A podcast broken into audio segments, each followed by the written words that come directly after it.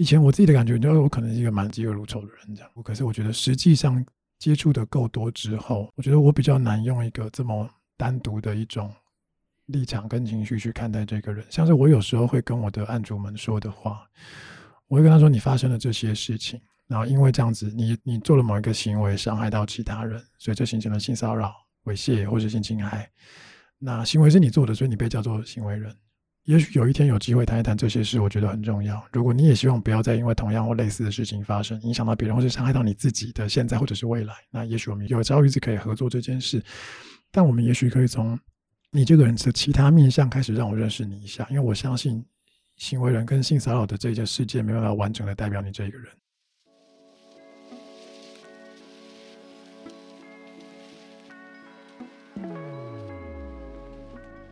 你好，欢迎收听由独立媒体报道者所直播的 Podcast 节目《The Real Story》，我是宛如。在这里，我们会透过记者和当事人的声音，告诉你世界上正在发生的重要事情。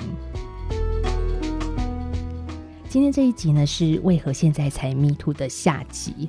在上一集呢，我们从性暴力受害者的角度出发，聊了几个大家提出来的重要问题。那这一集呢，我们是要延续 Me Too 的话题，从行为人，也就是大家常常说的加害人的面相来思考。像这一次在台湾的 Me Too 事件里啊，有许多性骚扰行为人，他们在被害人指认之后提出的回应，经常是说我不知道对方感受不好，或者是误判当时的氛围。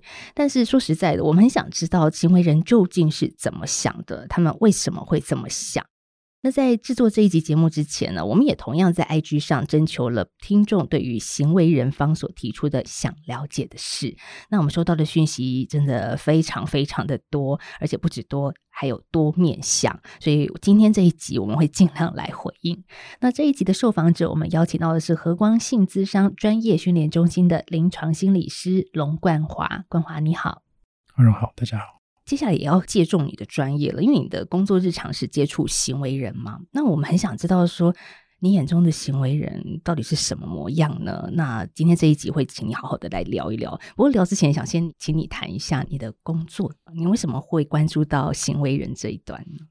呃，因为我工作的地方是。我们是一个性咨商专业的训练中心，这样。那我们分成两个单位，一个叫做和光成人性咨商中心，所以做的是成年人的性的议题；那另外一个叫做云光儿童与青少年性咨商中心，所以儿童、亲子跟青少年的性的议题，我们会在这边提供服务。这样。以我自己来说的话，我在这个团队大概今年应该是第十三年左右吧。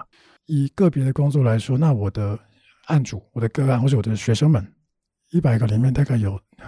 九十五个在在学校、在机构或者是在成年人在职场，大概九十五个是发生了性别平等事件啊、性骚扰啊、性猥亵，少数会是性侵害的这些行为人。所以我其实说起来，当心理师的时间大概十五年左右。在最初，我们的咨商中心的人就这么三四个还是四五个吧，就是极少数的人在做这件事。所以你要说，哎，最一最一开始为什么我选择这个领域？还有一部分的原因是因为，嗯，我们接触到是行为人。那当时其实我是唯一一位男性的心理师。那有一些有一些的，就是行为人，他们也许在成年人，他就是什么他都不谈，他就是坚持他要看到心理师才说，而且他一定要女性的心理师。所以有一些有点有某种风险跟不确定的情况下，会是我接触到他们。所以那那慢慢的，你说那个时候其实没有太多的选择。所以在最一开始，我非常大量的接触到就是各式各样大家觉得光怪陆离的情况，也是因为这样。我们很好奇，像这样子的未成年行为人进入到你的会谈室里面，他们表现出的样子是什么呢？因为我们可能觉得成人嘛，可能已经定型了，但是我们很想知道，那还没有定型。如果我们以十八岁来做区分的话，这些孩子们进入会谈室，你看到的是什么样子？如果在学校、在机构发生了性别平等事件，如果他成案了，他调查了，那这个行为人这个位置上面的人，这个人、这个孩子、这个学生，他就会被要求要去接受强制的智商跟辅导。那可是慢慢的，我发现一件事情，就是很困难，常常就是他们被规定来的时间都是很有限的，就是这么几个小时。然后，行为人这个位置上的人，多半就是被迫来的。被逼来的，被抓来的，被规定要来的。你不来会被罚，你不来很多事情我没有办法完成，这样，所以可能就是被迫来的。然后时间又有限，那大家会希望说，在一个几个小时的介入之后，它的风险是不是降低？它是不是以后都不会再犯了？这样，那所以对我来说，这其实是一个蛮困难的情况。那所以前面的那两三年吧，我开始很密集的、很频繁的跟行为人们工作。前面的两三年就发现我其实做不了什么。有一次就是一个反正青少年，然后他爸爸带他来，然后就是说心理师这样子好不好？我把我小孩带回去，我自己教，因为我们家很远，我来一趟要花很长的时间。这样，我知道，我觉得他做的事情是错的。我带回家好好教他，我保证他不会再发生。我可不可以把这几次的钱一次付给你？你开收据给我就好。这样，那那个时候，哇，两个念头。第一个念头就是这钱是不是太好赚？这样，当然不能那么做。第二个念头，我会觉得，哎，你怎么会觉得就是一样的呢？就是你的孩子如果来了，跟我见了八次面，跟你带回家教，怎么会一样呢？但老实说，前面的两三年，我不是很确定差别到底是是什么。就是不要说能不能跟行为人们谈到他们发生的事件的细节，或是避免再犯，连建立关系都很困难。时间很有限，他们是被迫来的，这样。所以冠华，你的工作，我们是不是要回推一下？是二零零四年的时候，性别平等教育法订定之后，学校就被要求要成立性平会嘛，而且建立一个二十四小时的通报程序，筹组调查小组，这是一连串的一个标准程序。那他们这群孩子也是，就是校园性平事件经过委员会调查之后，做出行为人必须接受八小时的强制性教育啊、辅导、咨商的一个决议。所以你有点像是委外的单位吗？而且这个时数，刚刚你说时数很有限，只有八个小时。对，时数很有限。那在最一开始，比较像是，呃，我会跑到，对，算是委外，然后可能会跑到不同的机构跟学校去工作。那当然这几年慢慢的就变成是说，也许学校或者是机构，哎，这个这个孩子这个学生他需要去接受呃像这样子的辅导，或或者想或心理治疗，那他们就可能会。请家长自己，因为家长需要自己带他来，他们就找跟他们说，大概有几个咨商所、几个治疗所，那我们跟谁有合作过？你们也许自己查一查资料，自己决定你们要去哪里。这样，对，所以大部分这几年后来就会是，如果他是未成年人，学校跟他说你需要处理这件事，家长可能就会带孩子来这样。所以家长要付费，家长要付费，嗯，只有少数的情况是是学校，就这样会影响到意愿的问题吧。所以我说那个八个小时，一个是被规定八个小时你得来，对，嗯，然后另外一个是，就是如果要花时间要花钱的话，那很有可能我多数时候的工作的合作的对象行为人们，时间到了，他们就很有可能不会再出现。学校端应该也知道这八小时不够用啊，然后再加上可能家长又要自费，各方面的动力都在不充足的状态之下，学校又要处理这些校内的性骚扰事件的话。那学校的态度是什么呢？但我觉得每个学校的情况会很不一样。有的人会觉得说这个八个小时太多了，因为不确定到底要做什么。如果只是你给他进行某种法治的教育，好像不用那么久。那如果是我刚刚描述的那个过程，那以助人工作者来说，辅导老师们、心理师们会觉得时间很不够。那现现状很多时候是时间到了。他拿到了一个接受，就是嗯，咨商或治疗的的一个时数的证明，回去，那也许这件事情，这个案子在学校才可以，这件事才可以完成。很多时候是这样，但也有很多时候是，呃，学校可能会希望说，我希望他可以继续谈下去。无论我是想办法去找经费，或者是跟家长沟通，或者是也有，其实也有蛮多的家长会在带孩子来的时候，这几年越来越多，我觉得是一个好的现象。以前就是说，带来我也不知道要来干嘛，那。小孩也不知道来干嘛，家长也不知道来干嘛，我还要花钱花时间，来的时间到我就结束我就走了。那但是现在有越来越多的家长会说：好，我我知道学校有一个规定的时间，但那个不是重点。当然，我觉得那跟那跟你的经济能力有关系，嗯、那不是重点。就是说这八次谈完，他会说心理师，你们就工作到你觉得他比较 OK 了，再再结束就好。现在有越来越多的家长愿意就是花更多的资源在这个地方。可能接下来你可能稍微举例一下，因为现在比较多在青少年性犯罪这一块，可能是偷拍或者是不当追求。那这些孩子他们内心感受到对性是一个不理解吗？还是一个知错犯错呢？我觉得在这几年，至少百分之五十到六十都是发生偷拍的事件。这样，那你说他们是不是对自己不理解，或是知错犯错？我觉得有时候是这样，我犯错了。然后我被发现了，你问我说我知不知道这件事情是错的？我说我知道。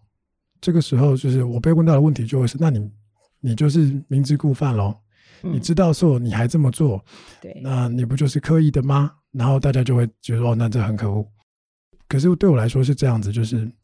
那个问题应该不是说你为什么知道了还这么做，而是是什么样的情况、什么样子的发展性的、生理性的、心理冲动的控制，各方面加在一起，是什么情况让你在知道这件事情是错的、有风险的情况下，你仍然这么做了？那个东西是什么？很有可能对于一个行为人来说，无论他是否成年，他自己不见得这么清楚到底是怎么回事，他到底经历了什么。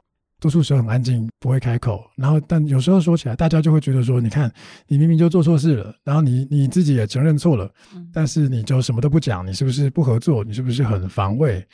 但我觉得，先撇开这个事情不谈，我们在生活中你平常看到的儿童、青少年，甚至成年早期的男性，很多时候要要他们去说自己的感觉，觉察自己的感觉，并且。化成语言，然后说出来，表达给对方听。这个能力其实很有可能，他从最一开始就没有真的有机会好好的被讲出来。可是当他的位置是行为人的时候，大家就觉得说：“你看，你明明就知道错，你还在那边不说，还是什么什么的。”然后这些东西都可能会被归因成你没有回忆。你这样讲，我另外一个不理解的地方是，我们都说现在台湾有性平教育嘛，然后好像现在的孩子从小呢就会知道，嗯呃，男生女生的界限啦，然后我可能要尊重别人的性自主权啦，各方面的名词好像在我们的教育里面都已经融入了，还不知道吗？就是你刚刚讲的那一切的不理解，变成我们可能听的人不理解了。哦，应该是说，嗯，是否不知道这些事情是错的？呃，我觉得多数人都知道，嗯，你知道说要彼此尊重，你知道界限不能不能侵犯别人的界限，但极有可能，我觉得那就回到更更前面的一点，我们现在好多时候你听到的，好比说叫我会接到的演讲的邀约好了，我们会去讲跟跟学生们跟跟成年或未成年不管，就是跟孩子们谈好感情这件事情，嗯，我们很多时候会讲到说要怎么避免就是危险情人。恐怖情人，你要怎么 辨识出他们？怎么避免？你如果真的不小心已经在一起了，你该怎么离开？你怎么保护你自己？我们花了很多精神去告诉人你要怎么保护自己，可是我们好像没有花多少时间去告诉小孩说你要怎么样 避免你自己有可能有一天变成了可能会伤害别人的人，可能会侵犯别人界限的人。你可你可能在我们会说这样这件事情不可以，但你没有告诉我人为什么会长成那样。可是你看，如果说好国中，大家所有人都要读国中，就都大家都要读书，大家都要读国小。那那如果十年之后，在性或者是暴力在事件当中伤害别人的这些行为人跟被行为人，其实都在我们的班上。但我们花了很多时间告诉潜在的受害者说，你要怎么保护你自己，你怎么辨识出这些加害者，不太有告诉这些潜在有可能。变成加害者的人跟他说，就是诶、你要怎么样避免自己成为那个样子？你觉得被拒绝，你觉得很挫折，你会觉得好生气。那时候你会想要伤害自己，你会想要破坏东西，你觉得就是对方很可恶。但这个心情怎么回事？你可以怎么找人说？你可以怎么调整这个心情？你可以怎么想？如果没有人讲过这些事情的话，同样的，你有可能会开始对性有好奇，你可能对女生的身体、对男生的身体有好奇，你很想要看看，可是你也不知道该怎么办到。你在网络上随便找，你找到的都是色情片，你被引发了更强烈的感觉。然后过了一段时间，你觉得我如果有机会真的看到，会是什么感觉呢？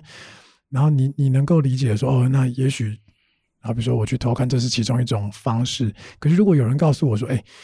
出现性的好奇跟欲望的时候很合理，很自然。这个时候你可能会开始有一些念头：哎，我是不是有一些方法我可以取得我要的资讯？有一些合法，有一些不合法。那个时候你可以怎么办？有谁可以跟你谈这件事情？有欲望是自然的，那是很正常的事。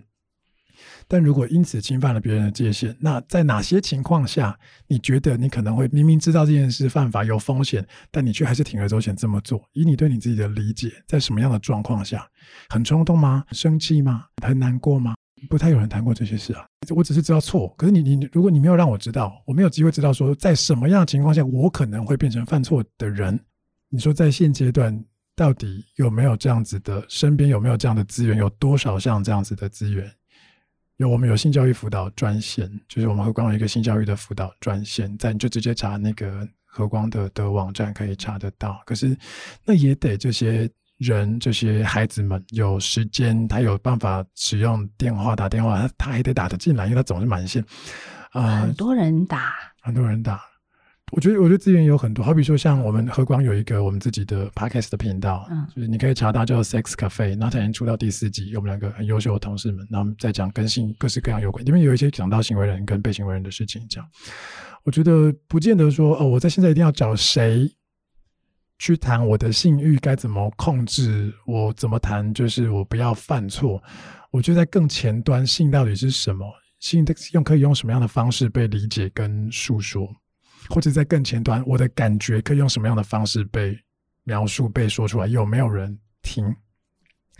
跟小男生们、男生，尤其是男生们，很多时候从从小的时候，我们被对待的方式，你没有太多环境去讲述你的感觉，尤其是负面的感觉，而且哭什么哭，拍一拍就好，跌倒干嘛呀？所以如果哦糟糕，我不知道为什么，我好奇，我知道这是错的，我知道进女生厕所就很奇怪，不要说我我不知道说进去偷看是错的了，我一开始就知道我不应该进去女生厕所，我看了，我有好的感觉，然后。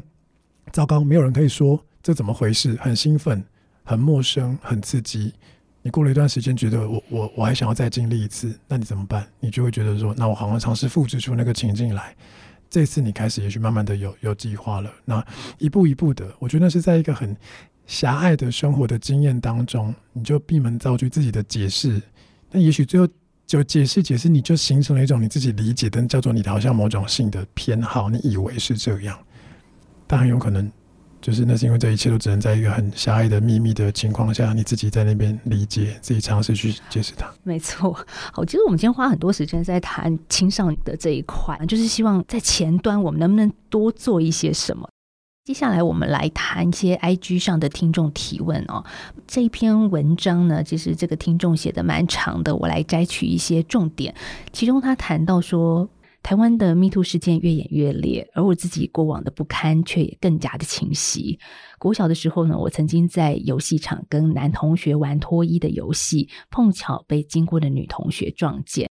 被看见的我们发狂地向女同学展示自己的身体的各个部位，包含性器，甚至用自己的性器碰触到女同学的手。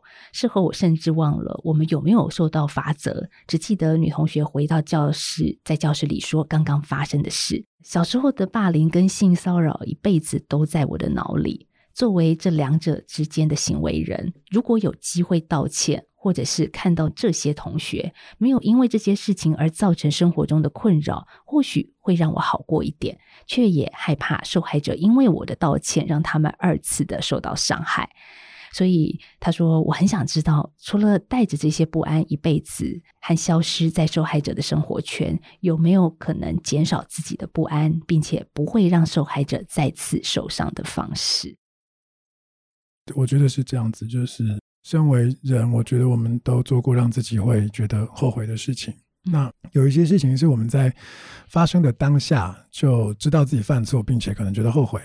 但有一些事情可能会等到好久好久以后，等到我们可能长大了，长等到我们好像终于对于人际的界限啦、跟不尊重界限啦，可能会造成的影响啦、伤害啦，有更多的。理解跟体会之后，才出现一种延迟的不安啊，跟后悔跟内疚的感觉。这样，那如果要回应这位听众的提问，说有没有办法在不影响或者是扰动这一位或这些同学现在生活的前提下，去知道所谓当初或者是是否到了现在仍然对他们造成困扰？我觉得或许这就真的是没有办法的一件事情。那但是说起来，我觉得那我们可以做的事情是什么？我觉得我可以尝试问自己的是说，哎，为什么是在这个时候出现了这些感觉？如果是因为密度的事件触发了一个一直以来、长久二十年来都对自己感觉到不堪的感受，那我觉得，如果可以在生活中找到一个你觉得相对安全跟可以信任的人，或是关系，或者是尝试你去找到适合你的助人工作者，好比说心理师，去说一说你一直放在心里面的这件事，我觉得。呃，这好像才是现在可以替自己做的事情，因为我我觉得，如果有一个秘密，一个秘密，然后我们觉得非常不堪的东西，你一直放在心里，在那边发酵的话，除了影响到自己的现在的生活，它它也会直接间接影响到现在在我们身边的重要的人，所以我觉得不见得是为了当时的可能的受害者，但如果是为了自己跟现在身边重要的人，那这是一个很值得去。尝试去探讨的事情。好，那还有一个听众，他说他的男友是曾经的行为人，该不该谅解呢？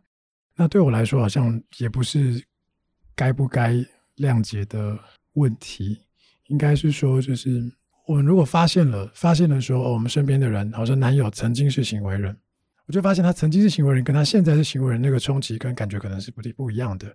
那如果我觉得他曾经是行为人，那么比较像是说，我们可以问我自己的是。我知道了这件事情，我现在知道这件事情，它对于我的影响跟冲击是什么？我觉得我们很多时候是会尝试说，呃，你有你出了状况，我是应该要帮你呢，我是要离开你呢，我是应该要直接替你做一些什么呢？可是我们就忘记，其实我们自己也身在当中，也受这件事情的冲击。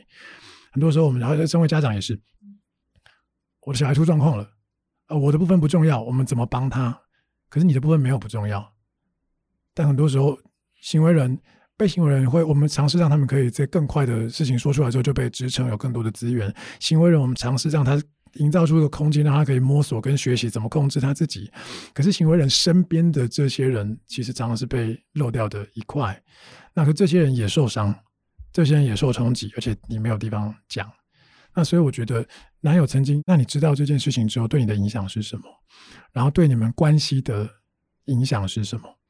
你会不会有一种感觉，觉得说啊？我怎么世人不明？我怎么会跟这样人在一起？或者是会不会觉得说，那你为什么欺骗我？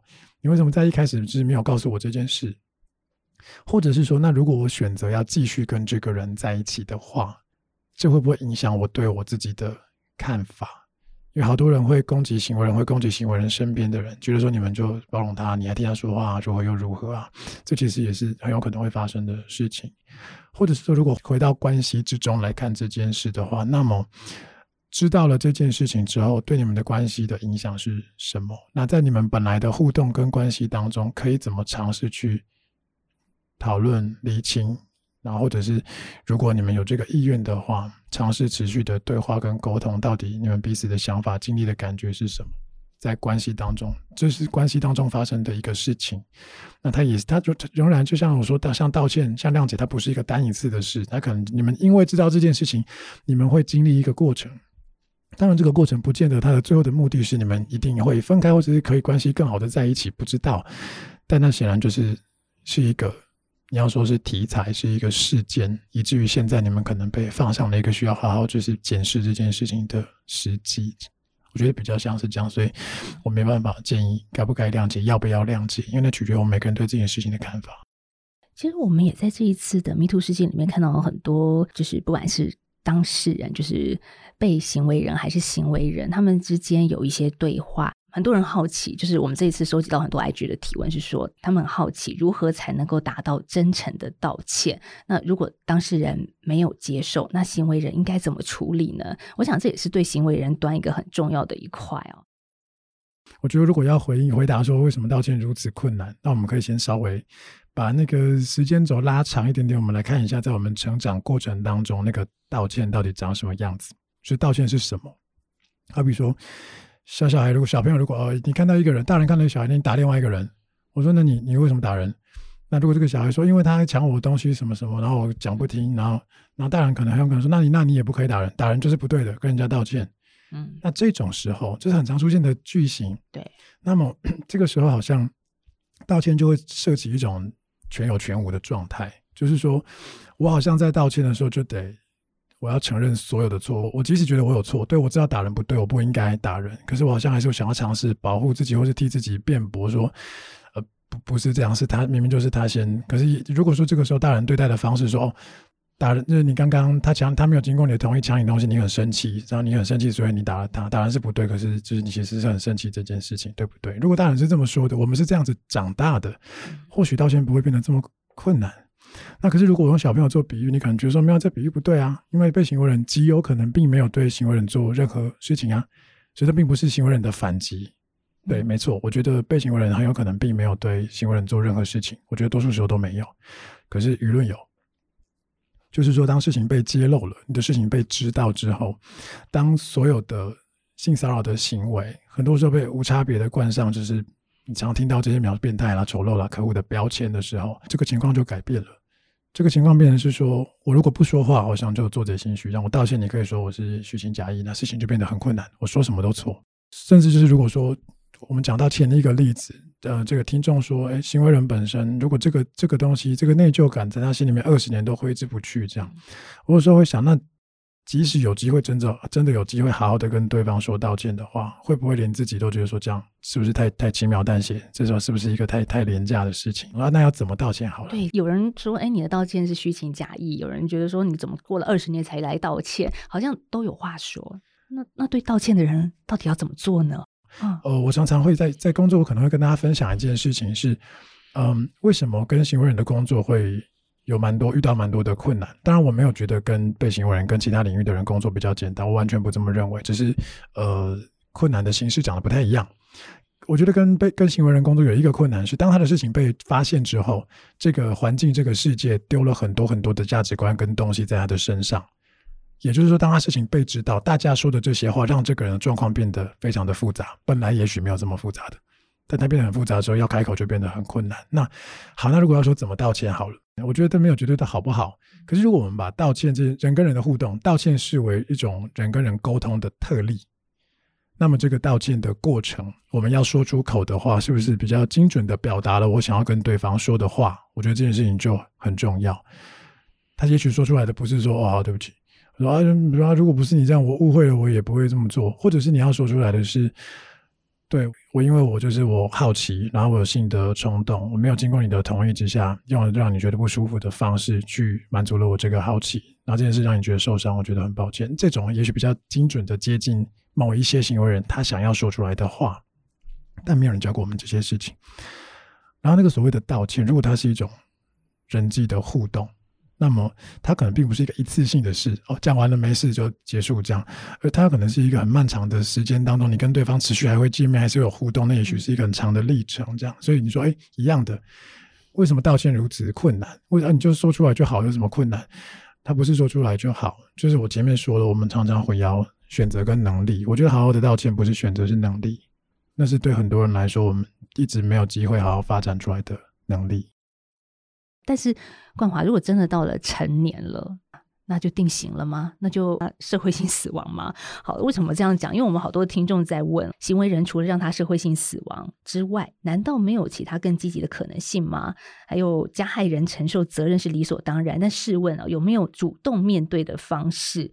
或者是也有人很关心到黄子佼的事件的讨论啊，他说在第一时间他会担心的是。他个人的身心状态，就是行为人的身心状态，还有他也想知道说，像 MeToo 运动带来的会不会是伤害多于改变呢？那如果想要避免这样的状况，可以怎么做？好，这是很多听众在这一波 MeToo 事件当中提出来的疑问了。但也回到冠华你自己的工作，你所接触到的成年的行为人，他们什么样的状态会去找你，或者是会进入会谈室？因为青少年嘛，刚刚说是学校要求好，如果是一个这样子的一个体制的话，那成年我我没有必要去找你啊，可能我也没有觉得我有错啊。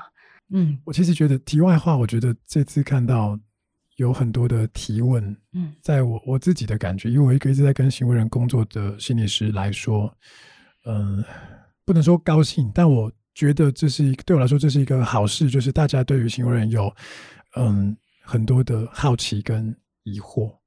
对，因为就不太了解，所以我想要知道更多。那我觉得，呃，我的工作也是在尝试让行为人对他自己产生好奇，为什么我会发生这些事情？你因为对自己的好奇，然后我们尝试拼凑，你了解更多，于是乎你慢慢掌握了一个能力，是可以帮自己不要再出事。这样，那像你像你刚刚说的，就是对青少年在学校，然后会有很多的规定，让他就是就是被被架来了。成年人在我目前为止的经验当中，首先就是我接触到一开始都是成年人极少，那最近这三五年开始有成年人先成年的行为人的案主会出现在我的会谈室里面，但仍然我觉得五分之一吧，在我所有的案主当中这样。那我觉得他当然有一些特性，因为像你刚刚说的，成年人他少了这些规定，他非这么做不可，所以他们多数时候为什么出现？有可能这些人的工作是在机构或者在教育的体系当中，然后当对象是，好比说你发生的事情对象是学生的话，被行为人是学生，那么你会因为这样子被要求要来？对，还是被要求的，对，都是。那另外一种情况是，呃，成年人无论的是性骚扰或是性猥亵，你被告了，然后你现在进入了一个司法的程序，很多时候就是。我我当然我自己觉得改变的动机有很多种，我没有觉得一定哪种叫做比较好。它只要是一个很明确的动机，你有一个出发点，想要改变某件事情，我觉得那是一个就它就很就是一个也许有帮助的事。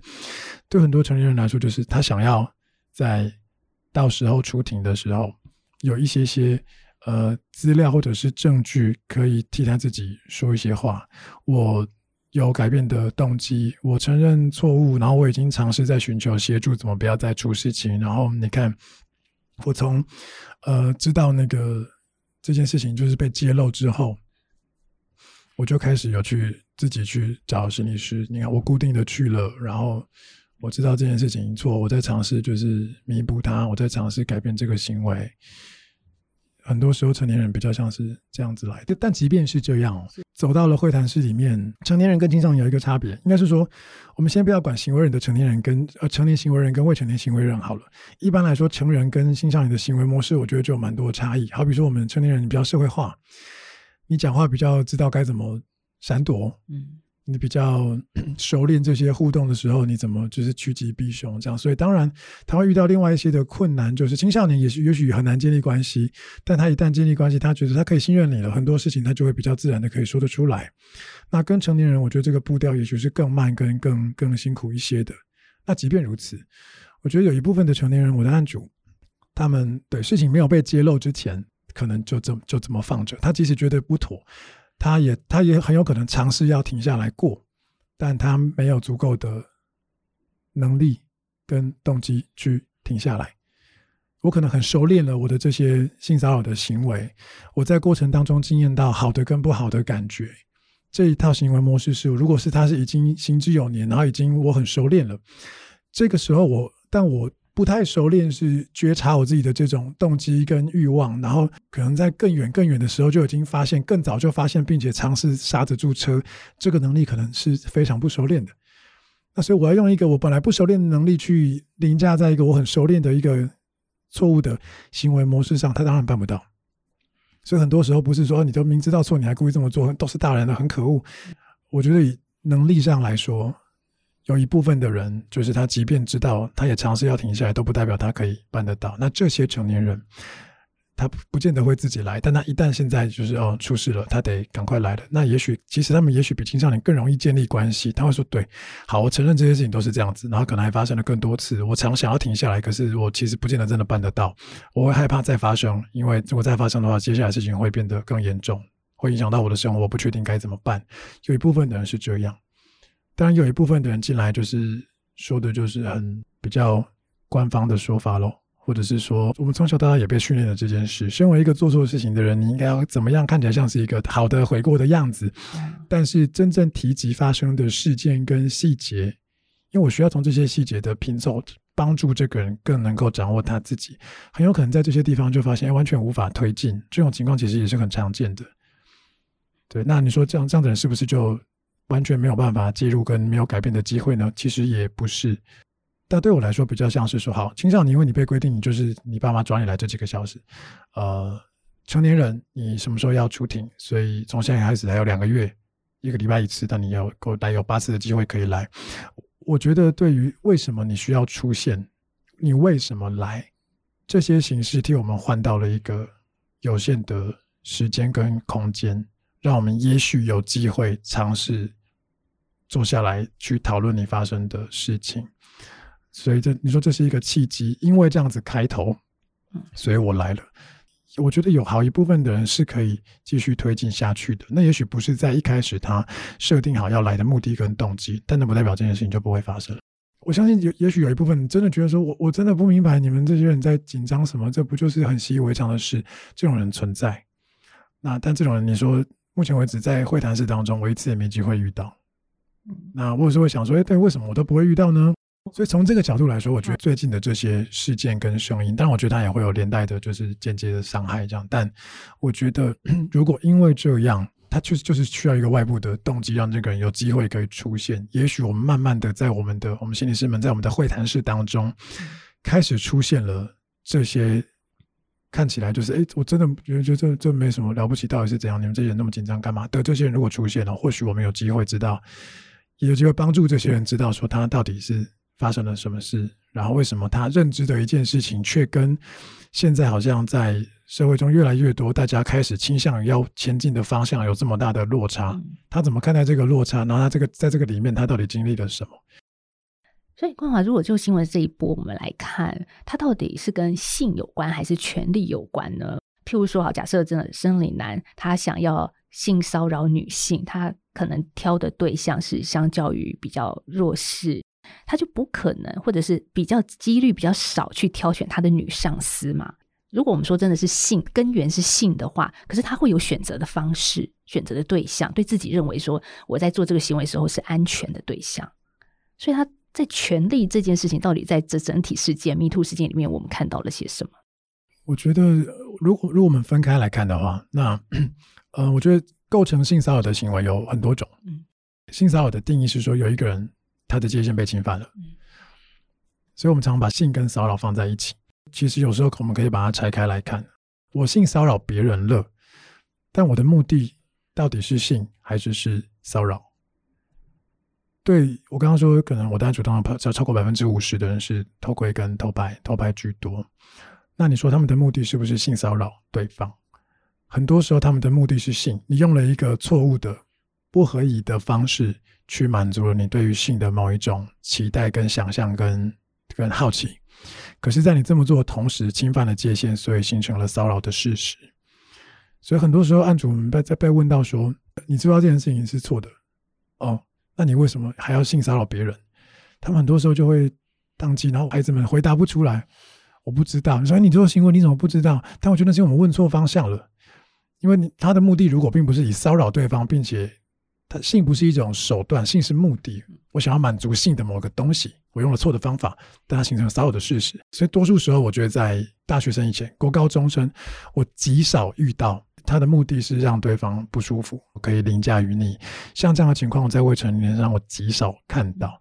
那很多人就会说，那成年人，呃，这些性骚扰的的行为学的惯犯，他那是一种权力的控制，那是一种权控啦，那是一种的慰藉啦，那是感觉到力量啦。是，但是同时，希望感觉到这些东西的人，也不是所有人都会用性的方式去执行它。所以就是说，对，权势跟控制跟力量是一个。很主要的元素，但性同时也是。那关于性，关于欲望，你还是有一些需要面对跟尝试调整的地方。他就不会只是说哦，没有，只是只是霸凌，只是不小心用了性的方式。我觉得其实就不是这样。回到刚刚问了一连串的大问题哦，就是所谓的社会性死亡的部分。因为如果像这样的行为人去会谈室里面，我知道冠华你们也会。不管是未成年还是成年，都会给他一些指引嘛，或者是我们说学习单都好。但是我们最终目的应该不是社会性死亡吧？对我来说不是。嗯，那当然，也许那会有一个，如果从我们对于被行为人受害者直接或间接的的经验的感觉，当然是有时候你会听到说，哎，这个人需要，他需要一些，他也需要。的资源啊，需要支持，让他去学着怎么不要再犯错啊。这个时候，也许从另外一方的这情感上面来说，你会觉得很难接受这件事情，就是哦，他还在学，然后所以他在学的过程当中，他还是有可能会再犯错，然后再伤害到其他人，然后我们必须接受这件事情，那好像就会变得很难去理解或接受这件事。可是真的说起来，对我来说，我有时候会跟我的案主们讲说，嗯，如果只是要让你。不会再犯。如果我们有足够的资源，我是不是找一个人二十四小时盯着你就好了？那如果说，或者是说，那不是有人盯着你，你被盯盯习惯了，你自己把这些东西给内化了，你不断在心里面去跟自己说，跟自己说我有病，我是变态，我需要控制我自己。我，你不断的自己这么说，好，也许你的行为上真的没有在所谓的你再去性骚扰跟性猥亵其他人了。可是从此就是你一辈子都带着这个对自己的感觉。那如果你还活在这个社会上，你还是会跟人互动，这些东西一定会直接用间接或者直接间接用不同的方式影响到身边的人。那如果说，而且甚至我会我会觉得说，如果说你从此就不再犯了，可是接下来的人生几十年人生，你就会非常痛苦的诅咒自己的活着。那我的工作是是心理师，那跟我工作的人是是你。如果有一天因为我们的工作，你对自己有更多的，你有一个改变的动机，你没有，我什么都不能做。我们这是合作，我单方面做不了什么事情。你有一个改变的动机，我们讨论了，你学会了掌握跟控制你自己、觉察自己的方法，所以因此你可以不再发生事情了，并且在这个过程当中没有这么多就是心里面很很黑暗、很负面跟就是自我诋毁的东西。啊，我是心理师，对我来说，身为一个临床心理师，身为一个心理咨商师，我的工作是在做这件事情，所以。我当然不认为说你从此就是你一辈子诅咒你自己，然后你不再犯，这是身为心理师我希望发生的事情。所以，我们听众也很关心啊，像这样子的行为人，在情绪的这个激动这一个层面放下了之后，我们可以更深入去讨论，怎么样让这些行为人继续生活在我们的社会里，而且他是个事实嘛，他接下来人生还要过啊，那怎么过呢？冠华，你会提供他们怎么样的一个协助呢？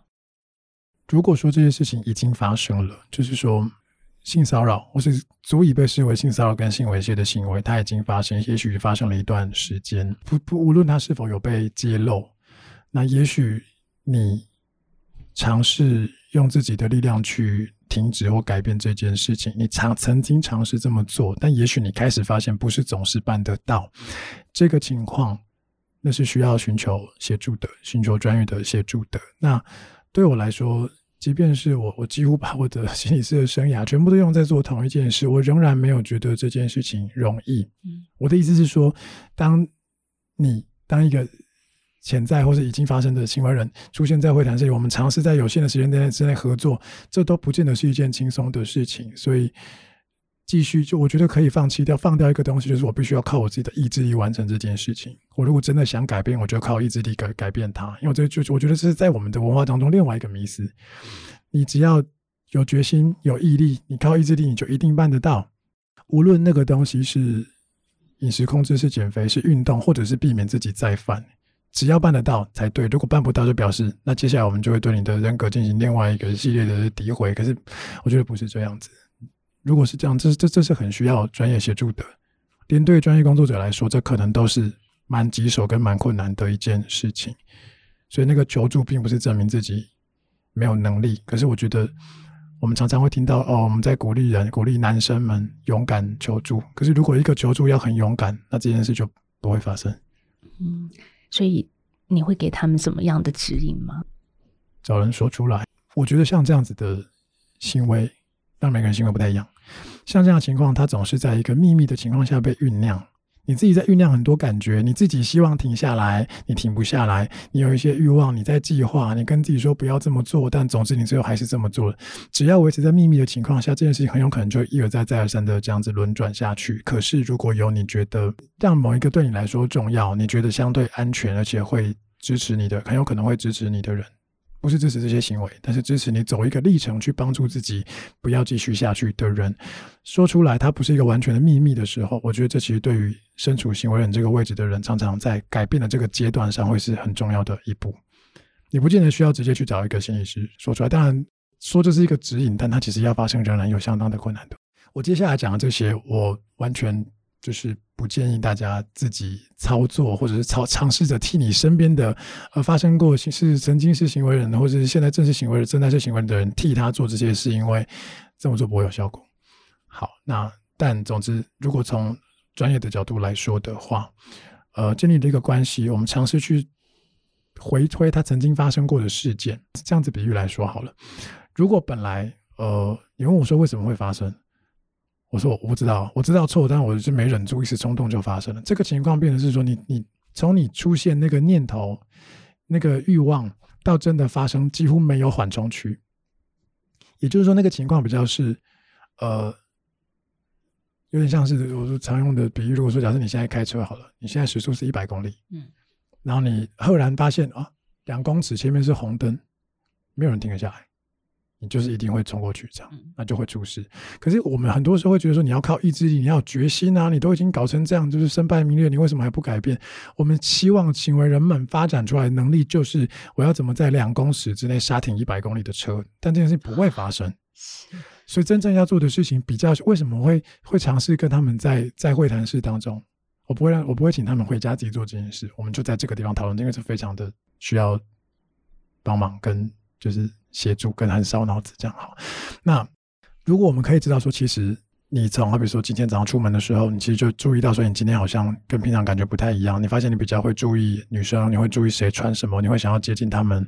如果如果你可以一步一步的发现，其实你做错了十个小小的决定，以至于这件事情发生了，这个情况就变成是说，好，你的时速一样是一百公里的车，可是你现在也许距离前面的红绿灯还有五五百公尺，你看到红灯了。这个时候你不需要这么威力强大的刹车，你就你把油门放掉就好，你车子放着滑滑滑，它也不会真的冲出去。所以为什么需要讨论发生的事？因为这个人如果这个人本来对自己的理解就是我不知道搞怎么搞的，一时冲动就发生了。我觉得真正像这样的情况极少，因为如果要说呃一个所谓的性骚扰或性猥亵，它是完全很直觉本能动物性的。突然被开机就发生了，那从这个角度来说，我会觉得我们没有什么可以做的事情，所以多数时候我不这样子认为啊。那在我工作经验当中，多数时候其实也不是。就像回到我们前面讲的，很有可能这些人并不记得他发生了什么事，他没有这么清楚，就像我们不记得上礼拜六早餐吃什么一样。可是经由讨论了这些细节，你慢慢知道说，其实你做了好多不对的决定。然后你在这些不对的决定跟自己说，哦，没又没有要干嘛？难不成我就就是不能走在女生的背后吗？呃，难不成我就不能接近？我不能看我觉得身材比较好的女生吗？我又没有要干嘛？不代表我接近女生我就是要犯罪啊。那可是单一个决定可能都没事，但你做了好几个这种决定之后，事情可能就会发生。所以你说那个那比较不像是指引，但在工作上我们会经过的一个途径，就是从这些细节当中，你会发现你在好几个关键点看起来不重要。可是你就做了很多看起来不重要的决定，以至于最后出现那个所谓的再犯。你以为那叫做最后的一时冲动就发生，但其实并不是。像我遇过好久好久以前，也许有的学生会，他还不高中生、大学生，他有一个重要他人，好比说他的妈妈跟他的爸爸可能关系，其中一个跟他关系特别好，然后爸爸妈妈知道他发生的事情，都是其中一位家长陪他一起来，他们关系好，然后他们可以谈这件事，他的家家人可以知道说他们现他们现在工作大概进行到什么地方。甚至对有一些人来说，他的最后一个防火墙，就是他如果觉得他现在在某个地方在那边踌躇，然后他到底要不要再发生？但他需要多一些力量可以停下来。他觉得在这个时候听到他的父亲或是母亲的电的声音，打电话给他，这件事情会帮助他可以再稳得住。那这件事情他们讨论过，他们也哪些时候接电话，我会用什么样的方式？即便你在忙，我把电话设成热键，所以我可以马上就拨出去。哦，这也是一个方法，这也是其中一种方式。但这这一切都是在讨论过、我们练习过之后才发生，而不是说那你就跟你妈说，不是不是这样子，就是对。所以有各式各样的方式，即便那是一个一个人，因为你跟他的关系会让你觉得跟他接近，讲上话、听到声音的时候，你更希望把自己维持在好的，或者你再多一些力量可以帮自己停下来。有一些地方也许是转移注意力，有一些地方也许是。去做某一个让你觉得你更可以投入的事，去接触一个你你跟你关系很好，你跟他的相处也会让你觉得自己更好的人。很多很多东西在这些环节，在我刚刚说的那些地图当中拼凑起来，它变成一个很个人化的计划。对，所以可能大家也会好奇说，那如果我周边有亲友他就是行为人的时候，我可以提供什么样的协助？我想冠华刚刚也讲了一个方式之一了，但是因为每个人是不一样的，所以。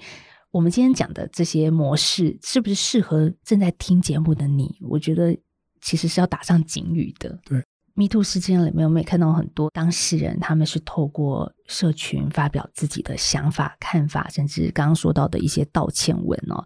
冠华，我们有听众提出疑问，是说像这样子的社群舆论，它是一个类似一个公审的行为吧？如果真的回到心理层面的话。网络的这种说法，有听众就说，不管是对行为人或被行为人，是不是都是一种伤害啊？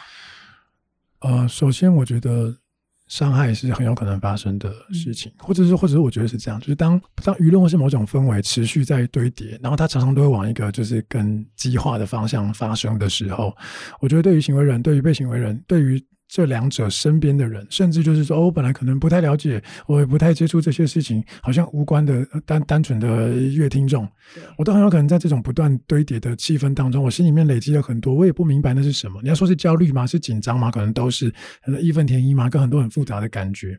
那当那个东西被堆叠到某一个程度的时候，然后而且同时没有机会去了解更多的情况，这些累积的东西会变成什么东西？然后会往哪个正向的、负向，像水坝决堤一样往哪个方向去？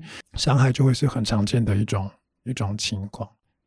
所以，其实我觉得我自己我自己蛮开心，就是我可以可以来这边分享这件事情，因为平常我不见得有机会尝试告诉大家说这这些人到底经历了什么。那情绪中心，也许它随着时间慢慢沉淀下来之后，我觉得在我们生活的这个环境当中，有蛮多的人是。很有机会，也有那个意愿去持续的讨论这件事情，尝试想要理解我不懂的事情。所以我觉得，对，在某个时候好像变成一个比较对立的状态。但我我觉得那个本质上来说，那可能是一个过程。我们会经历的这些感觉，他现在用对立的方式，用用辩论，用好像吵架的方式发生，但我不觉得他一定会往那个方向去。